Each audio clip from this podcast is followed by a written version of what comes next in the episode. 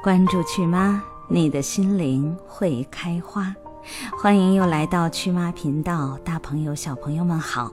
今天继续跟大家分享的仍然是一位德国诗人的诗。这位德国诗人呢叫海因里希·海涅，不仅是诗人，还是记者、文学评论家，著有诗集《德国一个冬天的童话》《西西里亚的纺织工人》等等。最广为人知的一首诗，则是由门德尔松谱曲的《乘着歌声的翅膀》。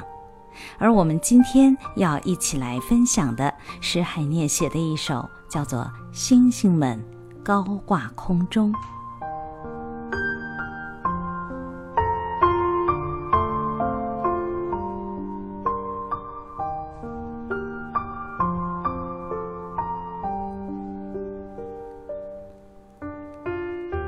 星星们高挂空中，千万年一动不动，彼此在遥遥相望，